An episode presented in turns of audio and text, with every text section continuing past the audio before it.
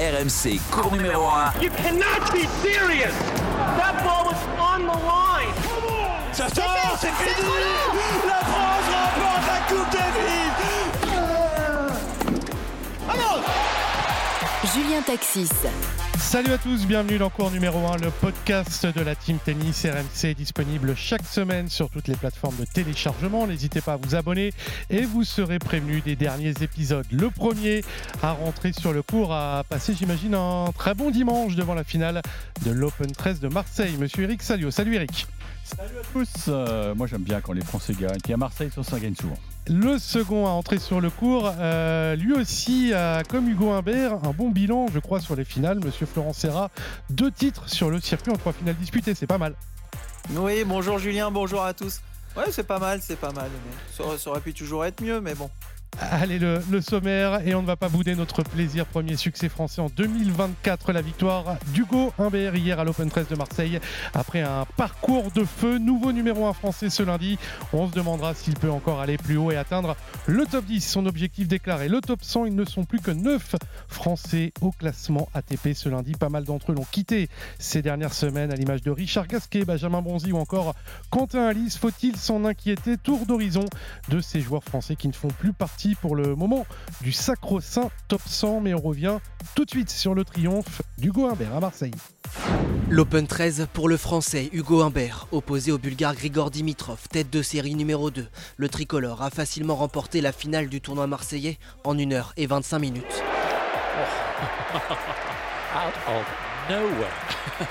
Impérial sur son service, le joueur de 25 ans n'a concédé aucun break et s'impose en 2-7, 6-4, 6-3. So good. Full stretch on the run. Mr. Dimitrov is changing the call on the left He's challenging, line. but I don't think in. he's going to get anything out of it, nor does this wonderfully talented young man. What a performance he's produced here. Call stands. Je 7 match. Humbert, deux manches à 0. Yes. 6-4, 6-3, Dimitrov 6-4, might have had 6-3. a little bit of fatigue, but Hugo Humbert has shown us absolutely what he's capable of, and that's an awful lot. That's his fifth successive final that he's won. Messieurs, on a donc un nouveau numéro 1 français ce lundi, Hugo Humbert, 18e meilleur classement en carrière, juste devant Adrian Manarino, 19e. Le résultat d'une très belle semaine à Marseille où il s'est offert son cinquième titre. Et alors Eric, quelle semaine à Marseille parce que son tableau de chasse, Hugo Gaston au premier tour, Davidovic Fokina, Urkash en demi, Dimitrov en finale, tous en 2-7. Oui, et ce qui est, ce qui est d'autant plus insolite, c'est que son premier match n'avait pas été bon. Ouais, en huitième de finale et et d'ailleurs, j'avais, j'avais, bon, j'étais pas sur place, mais j'avais noté que euh, avant d'aller en conférence de presse, il s'était rendu compte que le cours central était libre, et donc il avait fait du rap de service parce qu'il n'avait pas été content, pas satisfait de, de ses performances euh, face à Hugo Gaston. Et, et je ne sais pas si c'est là que s'est déclenché la victoire, mais en tout cas, ça, derrière, il a fait une, effectivement trois matchs absolument fabuleux où il a tout maîtrisé de, de A à Z. Et puis on va en reparler. Il a une il a, un truc pour préparer le match ultime. Avec les finales et avec le, top 10, c'est assez dingue. Florent, qu'est-ce qui t'impressionne le plus en ce moment dans, dans son jeu et la, progression quand même à l'heure actuelle du Goimbert qui surfe sur une euh, belle fin de saison 2023 oui, exactement. C'est qu'il est dans la continuité de ce qu'il nous a montré en fin de saison dernière. Moi, je me souviens l'avoir vu à, Bâle et puis, et puis même à, Bercy, où d'ailleurs à Bâle, il, perd sur Hubert Urkach, mais avec encore une fois une, attitude exemplaire où il parlait systématiquement de, manière très positive. Euh, même parfois, tu voyais son adversaire qui, le regardait parce que, bon, en fait, il se parlait toujours. Allez, allez, allez, continue. Allez, ça va venir. Allez, mais en plus. Et c'était cette manière de, parler, cette manière d'être toujours positif qui, je pense, aussi l'aide beaucoup. Le travail qu'il fait avec euh, euh, sa, préparatrice mentale. Euh, et, je pense que ça, ça l'aide pas mal. Et, dans son jeu, encore une fois, sa, volonté de toujours vouloir aller de l'avant, d'être agressif. Et même s'il avait perdu encore contre Urkach à l'Open d'Australie, bah, il, a, fait une super semaine. Il a réussi à aller chercher aller le chercher encore plus vers l'avant, à lui faire tirer plus de passing. Moi, c'est ce match-là qui m'a, qui m'a vraiment plu. Mais comme l'a dit Eric, je trouve que le premier match, même si ça n'a pas été son meilleur match, bah, tu vois, il l'a accepté. Ouais. Et puis il est retourné euh, faire quelques services. Ça me fait penser quand j'avais été à Adélaïde, j'avais, j'étais mené sur Mika Lodra au premier tour. euh, et puis je- il abandonne alors que j'avais fait euh, vraiment un match moyen. Et, euh, et puis j'étais retourné avec Rod Gilbert faire, euh, faire service, retour. Et puis j'avais gagné le tournoi derrière. Mais bravo à lui. Ça paye le, le travail pour Hugo Humbert. Euh, les amis, c'est cinq titres désormais en carrière, en cinq finales disputées avec des adversaires. Euh, je regardais les adversaires en finale Dimitrov hier, Roublev, Dominor. On va l'écouter, Hugo Humbert, sur ce côté invincible en finale. Des fois, je me dis, putain, j'ai l'impression que je suis né pour ça. J'adore. J'adore aller jouer euh, des gros joueurs sur des gros cours. Puis dans une ambiance comme ça, voilà, je me suis dit aussi que c'était un privilège de pouvoir euh, jouer une finale euh, devant mon public. Et puis, c'est vrai que j'arrive à être super bon dans- en finale à chaque fois. J'arrive vraiment mentalement à me dire, ok, tu vas trouver les solutions, mais voilà, j'en ai rien à faire. Tu vas sortir avec la victoire. Et du coup, ouais, je- c'est comme ouais, mentalement, je me sens euh, limite à des moments, je me sens invincible. Quoi. C'est la, la sensation, elle est incroyable. Je suis né pour ça, euh, nous dit euh, Hugo Humbert. C- Ça révèle quand même quelque chose du caractère euh, d'Hugo Humbert, euh, Eric, parce que certains joueurs, on va pas les citer, mais perdent un petit peu leurs moyens au final. Bah, si, on, on va en citer un notamment, parce que euh, avec cinq titres, il aurait joué en palmarès un certain euh, Cédric Pioline, parce que j'ai vérifié, il n'avait que cinq. Et Cédric Pioline, il avait attendu quoi, sa dixième finale pour euh, enfin euh, lever les bras au ciel. Et notamment, c'est Jean-François Cojol qui nous racontait cette anecdote la semaine dernière. Euh, Cédric Pioline avait perdu une finale euh, où il était largement favori contre Guy Forger, qui à l'époque était vraiment sur euh, la fin de sa carrière, c'était en 96.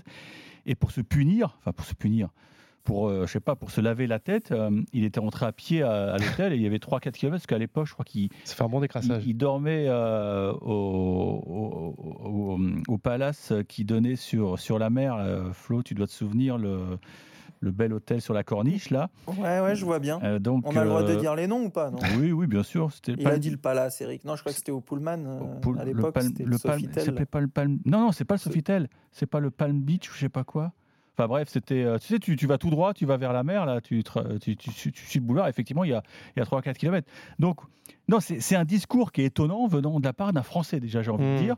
Parce qu'on a aussi l'exemple de Julien Beneteau Oui, qui a 10, perdu toutes ses euh, finales. 10. Et, et lui, il adore ça. Et, ça. et ça se retrouve aussi en Coupe Davis. Mhm. C'est un super joueur de Coupe Davis. Euh, Hugo Humbert, faut pas l'oublier. Donc oui, il a, il a une approche mentale qui est totalement euh, Décomplexée. décomplexée, différente et surtout gagnante parce qu'on a l'impression qu'il a une, il a une routine qui lui permet d'aborder ce match euh, avec la certitude qu'il va, qu'il va soulever le trophée. Comment tu préparais, toi, les, euh, les finales Flo Euh, Je disais, on a gagné 2 sur 3. Est-ce que c'est un moment particulier? Oui, forcément. Ou alors, tu arrives Bien à dire que c'est un match comme un autre? Non, non, bien sûr. C'est c'est le dernier match, il n'y a plus personne. Et moi, le- les, les circonstances avaient fait que j'étais passé aussi très, très proche de la défaite sur les matchs d'avant et, et, euh, qui fait que je suis monté en puissance aussi toute la semaine. Ce qui fait que je me suis senti vraiment sur les deux finales euh, que j'ai gagnées, les deux premières d'ailleurs, euh, je, je me sentais plus fort Mhm. que, que mon adversaire, alors que j'étais un petit peu moins bien classé.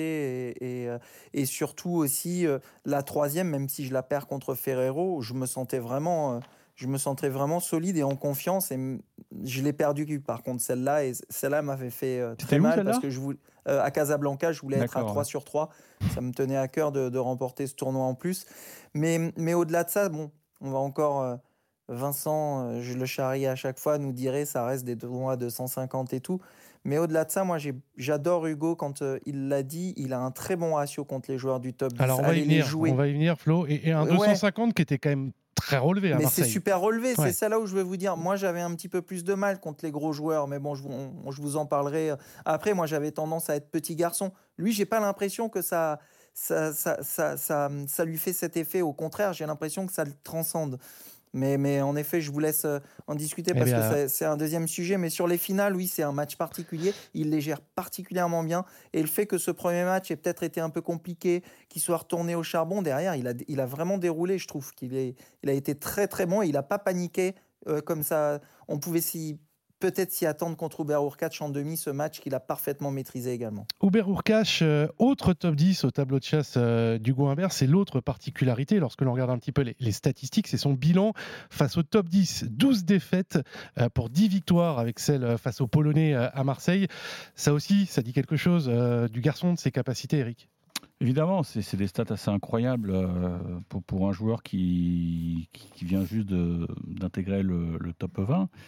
Mais voilà, mais c'est un état d'esprit aussi. Je pense qu'il il apprend beaucoup, même s'il il a remporté beaucoup de matchs avant, euh, alors qu'il n'était pas là. Il apprend beaucoup auprès de, de Jérémy Chardy. Mmh qui était un joueur euh, ouais, qui, a, une manière de lui parler aussi. Il y a, une osmose, ils se sont, ils sont bien trouvés.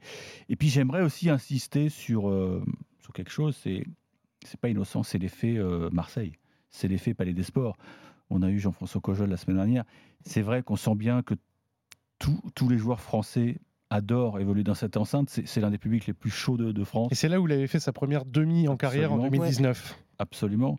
Et c'est pas un hasard si euh, à dix reprises le titre est allé à, des bleus. Parce qu'on a la liste, hein. la liste elle est belle. Hein. Forger, Santoro, Clément, Simon deux fois, Tsonga trois fois, Laudra aussi en 2010 et maintenant donc Hugo Humbert.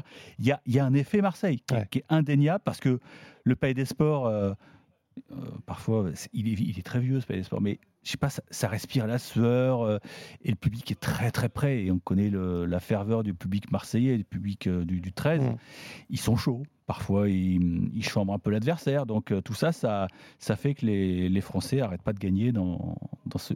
D'ailleurs, j'ai envie de dire, c'est pas un ATP 250 parce que c'est vraiment un tournoi qui est qui est très recherché par les cadors aussi. Il faut rappeler qu'Yannick Sinner était, euh, était annoncé hein, à Marseille cette année. Ils ont essayé de faire Zverev derrière, mais le tableau était quand même très relevé. Djokovic, il, est venu. Nadal est venu une fois.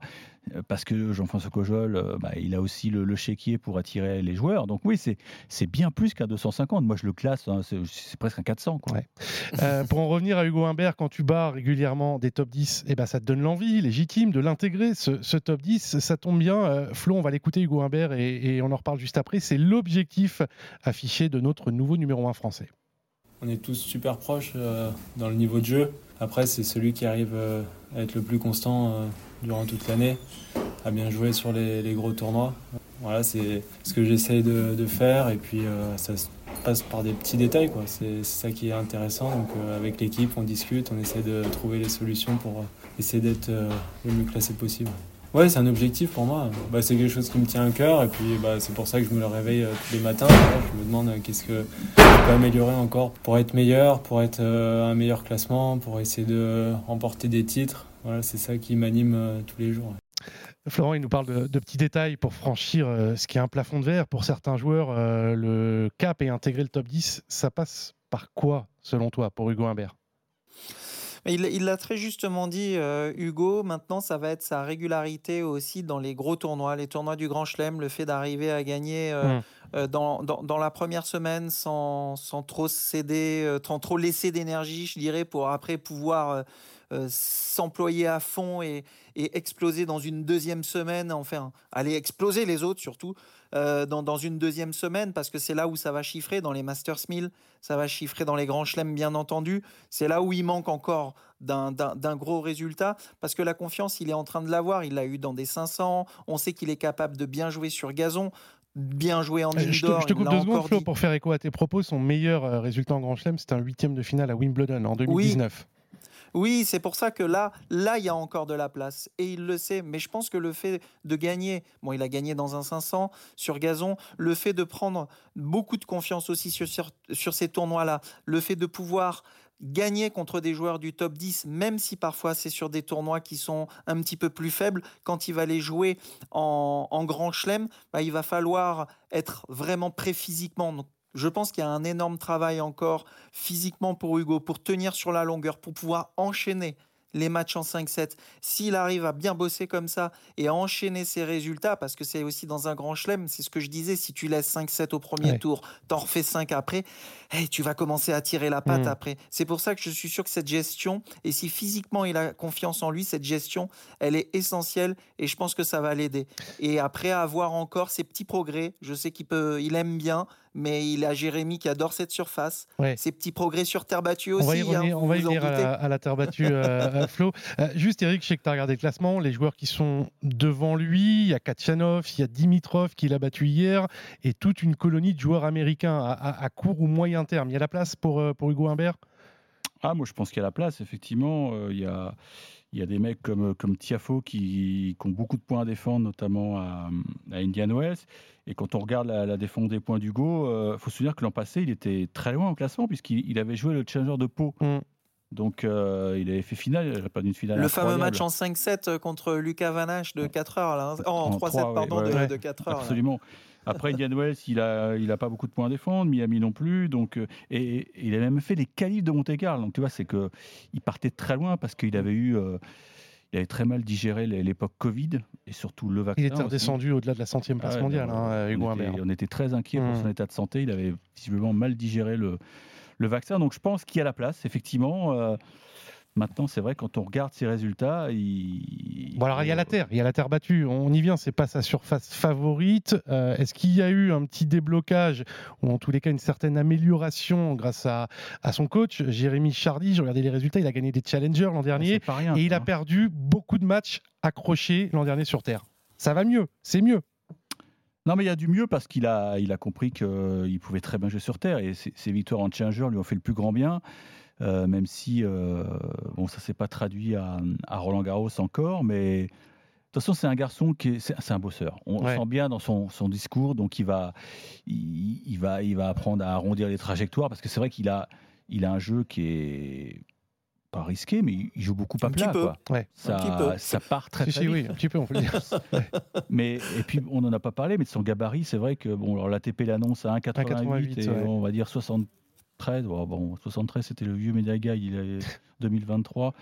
2022, je pense qu'il est, euh, ouais, il doit être à 75 kg. Il ressemble un peu à Guy Forger. Moi, je trouve que c'est un mix de Forger le comte. C'est deux gauchers comme par hasard. Donc, euh, non, moi, je me dis qu'il y, il y, a la place, il y a l'envie. Mais puis maintenant, il faut il faut qu'il brille euh, à Rotterdam. Maintenant, si l'enchaînement, il va, j'espère qu'il va réussir à le faire. Rousseau-Vaury au premier tour demain. Ouais, mercredi, j'espère. Mercredi. J'espère qu'ils vont le faire jouer mercredi, sinon c'est dur. Juste en indoor, c'est possible. Ouais. Est-ce qu'on peut vraiment devenir un bon joueur de terre battue, toi qui avais plutôt une certaine appétence pour cette surface-là, quand c'est pas. Euh, euh, voilà, on entend Adrian Manarino euh, nous expliquer que lui, la terre battue, c'est mort. Oui, mais Hugo, il va, il va, il va pas se mettre 4 mètres derrière à faire que des ronds et euh, à faire tourner la balle à, l'espagnol. Il va falloir qu'il arrive à être certes un petit peu plus patient parce que vous savez pertinemment que les filières de jeu sont un petit peu plus longues sur cette surface et que ben le, on va le retourner un peu plus fréquemment. Il va falloir un petit peu plus construire, jouer en 2-3 coups. C'est compliqué, même si tu as des terres battues qui peuvent être assez rapides. Quand vous prenez l'altitude à Madrid ou même des, joueurs comme Sampras qui ont déjà aussi bien joué à, à, Rome, euh, c'est pas exclu qu'il va pouvoir développer son jeu d'attaque aussi sur ses surfaces. Un Roland, on sait très bien que ça peut être assez rapide aussi. Ce que mmh. je veux dire, c'est que voilà, il va falloir, va pas falloir tomber à l'extrême et vouloir bien jouer du fond tout le temps, mais développer son jeu d'attaque sur terre battue, ça c'est un vrai travail. Encore mieux maîtriser sa glissade, il va, il va aussi bien, bien le travailler. Et je pense que ça, tu peux arriver dans le top 10 parce que c'était ça le sujet sans forcément bien jouer sur trois semaines dans l'année. Mais je pense qu'il a réellement les capacités on, pour va bien jouer. On va l'écouter, euh, Florent, justement sur la terre battue et sur euh, bah, finalement ce double objectif cette année, Roland Garros et les JO, double Roland Garros cette année. Forcément, ouais, de pouvoir jouer les, les Jeux à Paris, bah, c'est une chance incroyable. Donc euh, voilà, j'essaierai de me préparer au mieux pour être prêt pour ce tournoi. Et déjà l'année dernière, j'ai progressé sur cette surface. Euh, je me sens de mieux en mieux. J'ai trouvé ça super intéressant de jouer sur euh, terre. Et puis je me suis prouvé que je pouvais aussi très bien jouer. Donc non, je me dis pas ça. Voilà, je, pense que j'aurai mes chances aussi. Il avait fait quart de finale à Tokyo, alors sur une autre surface il y a trois ans. Eric, lui, semble euh, vraiment motivé à l'idée de disputer les JO à Roland Garros, même si c'est pas sa surface de prédilection. Est-ce que ça sera l'une des ou une autre chance de médaille euh, cette année aux JO ah bah, de toute façon, dès que tu lui mets un maillot bleu sur les épaules, euh, il n'y a pas de souci, il est prêt à aller au combat. Hein. Je pense que Sébastien Grosjean, qui a été son capitaine, l'a tout de suite compris. Alors, les Mathieu, je pense que il va pouvoir le, driver, enfin, j'espère pour lui, au, mois de septembre, puisqu'on se souvient, euh, on rappelle qu'il n'avait pas été dans la sélection qui avait joué à, à Taïwan pour raisons euh, personnelles. Et d'ailleurs, c'est peut-être un petit, un petit coup du sort, un petit coup de hasard, mais je suis pas sûr qu'il aurait pu gagner Marseille s'il avait fait le mmh. voyage à Taïwan. À Taïwan. Donc voilà. Donc non, non il va, il, va tout donner pour le maillot bleu. Après, ça va aussi dépendre du tableau. Et cela dit, ça devient intéressant s'il arrive à, à garder cette place ou même dans, les 16 premières euh, têtes de série, ça lui permettrait d'avoir un tableau un peu plus ouvert pour Roland. Non, je pense qu'il va, il va attendre ça avec beaucoup d'impatience et il me fait penser quelque part à Lucas Pouille qui aurait adoré jouer les mmh. Jeux Olympiques. C'est, c'est, ce genre de mecs qui attendent ça avec une impatience incroyable et qui, qui, sont prêts à mourir sur le cours pour aller chercher une médaille. Alors Lucas, malheureusement, il aura, je pense, jamais l'occasion de jouer les Jeux, mais mais Lucas, après, ah, mais euh, Hugo, après son parcours à, Tokyo, d'ailleurs, c'est là qu'il avait vraiment euh, lié amitié avec euh, Jérémy Chardy. je pense qu'il a déjà, il a déjà coché les dates, hein, c'est évident. Quart de finale à Tokyo, oui Flo, vas-y. Julien, Eric, je pense que la terre battue, c'est réellement un objectif pour Hugo il va falloir qu'il y passe beaucoup de temps dessus, peut-être un petit peu plus de temps que certains, parce que si tu veux aller très loin à Roland, et on parle des JO après, mais c'est vraiment un travail particulier pour euh, cette surface et pour ce tournoi en particulier. Là, les JO, c'est un format un peu plus court. Bon, euh, je pense que ça, ça, ça, peut être un petit peu plus facile en préparation, entre guillemets. Mais c'est vrai que Roland, euh, c'est un, un réel travail de préparation pour des joueurs en plus français où le jeu ne s'adapte pas particulièrement à cette surface. Mais je suis sûr qu'il peut, il peut, il peut briller aussi, il peut briller sans problème sur les deux tournois. On referme la page Hugo Humbert euh, qui enchaînera donc, on l'a dit, avec le tournoi de, Rotterdam. Émile Roussevori euh, au premier tour. Tennis français. Euh, Eric, on a découvert ce matin en regardant le, classement ATP réactualisé qu'il n'y avait plus que 9 Français dans le top 100. Alors 9 en soi, c'est loin d'être, comment dire, infamant. On est quand même là, on reste la deuxième nation la plus représentée derrière les, les États-Unis. Sauf qu'Eric, on a déjà eu des périodes beaucoup plus fastes. 15 Français, notamment en 2007. Je crois que notre Florent Laurent Serra en faisait partie. Tu voulais quand même tirer petit signal d'alarme euh, aujourd'hui, Eric bah oui, parce que euh, mine de rien, on en a perdu 5 euh, en quoi, en un peu plus d'un mois de mhm. compétition, quoi, depuis que l'année a, Alors, la liste. a démarré. Bah, la liste, bah, il y a Richard Gasquet évidemment, hein, ça on le sait. C'était acté juste après Auckland. On a Grégoire Barrère qui souffre actuellement. On a Benjamin Bonzi qui malheureusement euh, est tombé bien bas et qui va avoir du mal à se relever, puisque ses points de Marseille de l'an passé n'ont pas encore euh, sauté, si je puis dire. Il avait fait finale ouais, l'an dernier à Marseille. Fait finale, donc il a 150 points mmh. encore qui vont, qui vont, qui vont sauter. D'ailleurs, il a, il a pris une option euh, différente. Il, joue deux tournois en Inde en challenger. On a Constant Lestienne. Bon, alors lui, c'est tout, c'est limite, hein, mais bon, il est, il est en dehors mmh. du, du, top 100. Et le cinquième, tu vas m'aider. Il m'en manque un le cinquième, Quentin Alice. Et Quentin Alice, qui, bah, il a très peu joué. Pourquoi? Parce que cette sélection d'équipe de France de Coupe Davis euh, l'a privé de, Quimper. Euh, il est arrivé à Marseille avec le décalage horaire. Donc voilà, il a perdu des points. Et, Flo, toi, tu connais l'importance d'être top 100. Et est-ce, que tu prends un petit coup moral? Parce que c'est ce qu'on répète souvent à nos auditeurs, hein, à nos passionnés de, de ce podcast. Quand tu es top 100, tu gagnes bien ta vie parce que tu as l'assurance d'avoir les prize money des quatre grands chelems. Là, ça commence à craindre. Ouais, ça commence. Euh, c'est pas simple parce que tu y penses forcément dans.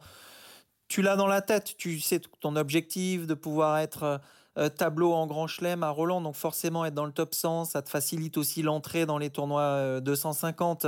mais, mais bon, après, il y a eu aussi les blessures pour Benjamin l'année dernière avec son poignet, ça l'a vraiment freiné. Ah bah oui. Euh, et, oui, oui, c'est sûr que c'est sûr que c'est compliqué quand tu, tu, en sors. C'est pour ça que c'est intelligent parfois d'aller jouer. Euh, il y en a beaucoup qui faisaient ça. Ils allaient jouer des tournois challenger un petit peu moins forts. Ils reprenaient euh, quelques points, ils reprenaient un peu de confiance, mais il faut quand même les gagner ces tournois-là parce que c'est pas simple hein, d'aller battre des mecs qui sont 150-200, qui ont les crocs qui traînent par terre. Donc si t'es pas en confiance, parfois le challenger ça peut être à double tranchant. Hein. Tu fais premier tour et puis tu te mets la tête dans le, dans le saut et c'est compliqué mais c'est aussi intelligent de pouvoir redescendre en catégorie pour essayer de se rapprocher et revenir dans le top 100 avant de pouvoir euh, repartir sur les tournois euh, du circuit principal. Messieurs, je voulais faire une petite parenthèse quand même euh, sur cette liste qu'on vient d'égrener. Il y a un cas quand même qui est un petit peu à part, c'est celui de, Richard Gasquet, alors qui va disputer un challenger, regardez cette semaine à Bahreïn, mais qui lui a laissé entendre qu'il allait pas s'éterniser forcément en fin de carrière sur cette catégorie de, de tournoi. T'imagines quoi pour, pour Richard dans les mois à venir, Eric? Ah bah moi, pour moi, ça, se joue dans les, dans peut-être les, trois semaines qui viennent là. Parce qu'effectivement, alors Bahreïn, il le fait parce que il a en principe euh, la wildcard pour Doha la semaine d'après. Donc c'est une préparation parfaite. Il est déjà sur place. D'ailleurs, il joue ce lundi euh, au premier tour contre, euh, contre un Suisse, Hussler. le moment de vérité pour Richard, j'attends la, divulgation de la liste. Est-ce qu'il va aller faire les qualifs à Indian Wells? Là, mhm. ça va être clé. S'il n'y va pas, ça veut dire que ça veut dire que je ne veux pas dire qu'il a, il a mis un trait sur cette saison. Est-ce qu'il ne s'est pas déjà mis, euh, Eric, Flo, euh, Roland Garros ou Bercy comme échéance pour, euh, pour dire au revoir? Faut être dans la tête de Richard Gasquet pour le savoir, mais ça ouais, une certaine logique. Alors tu vois, je ne sais pas si, si, vraiment en plus Indian Wells, Miami, quand tu es qualif là-bas, c'est compliqué. Ça n'a rien à voir avec le tableau en plus. Bon, peut-être que Richard sera un petit peu plus chouchouté sur les hôtels et tout, mais bon, c'est un petit peu différent quand tu joues les qualifs. Ça chiffre pas beaucoup au niveau des points. Je trouve que c'est une tournée qui est extrêmement fatigante. Je trouve que ça serait pas idiot dans ce cas d'essayer de, de, regagner des matchs en challenger et puis d'attendre tranquillement mmh. euh, euh, la, terre battue après. mais c'est pas ce qu'il disait. si, si je dois faire les challengers, euh, tu vois. Ouais. C'est plus la même musique, quoi. Ah, il l'avait laissé entendre hein, depuis déjà un bon bout de temps, depuis la sortie de son livre, je crois, il y a deux ans, que les challengers, à son âge, avec la carrière qu'il a eue, non, il n'y resterait pas éternellement. Dans la tête, dit, dur, hein. aller jouer à Lille, euh, qui est un beau challenger, c'est pas, c'est pas, c'est pas honteux, c'est pas infamant. Non. Tu sais que tu joueras en soirée, que tu auras la plus belle chambre d'hôtel, oui. Mais le problème, c'est qu'il faut, faut gagner les matchs aussi, parce que tu deviens une cible, tu deviens une cible. Et il n'en a pas gagné sur le circuit principal depuis, euh, je crois, l'été dernier, euh, Richard. Euh, juste pour terminer, messieurs, on vient d'évoquer les joueurs qui sortent du top 100. On a aussi une belle surprise cette année avec Arthur Cazot, mmh. qui est rentré dans le top 100. Qui sont les prochains, selon vous, à intégrer ce fameux top 100, Eric? Est-ce que tu as des noms? Je commence, Flo? Bah, écoute, Moi, j'en vois trois.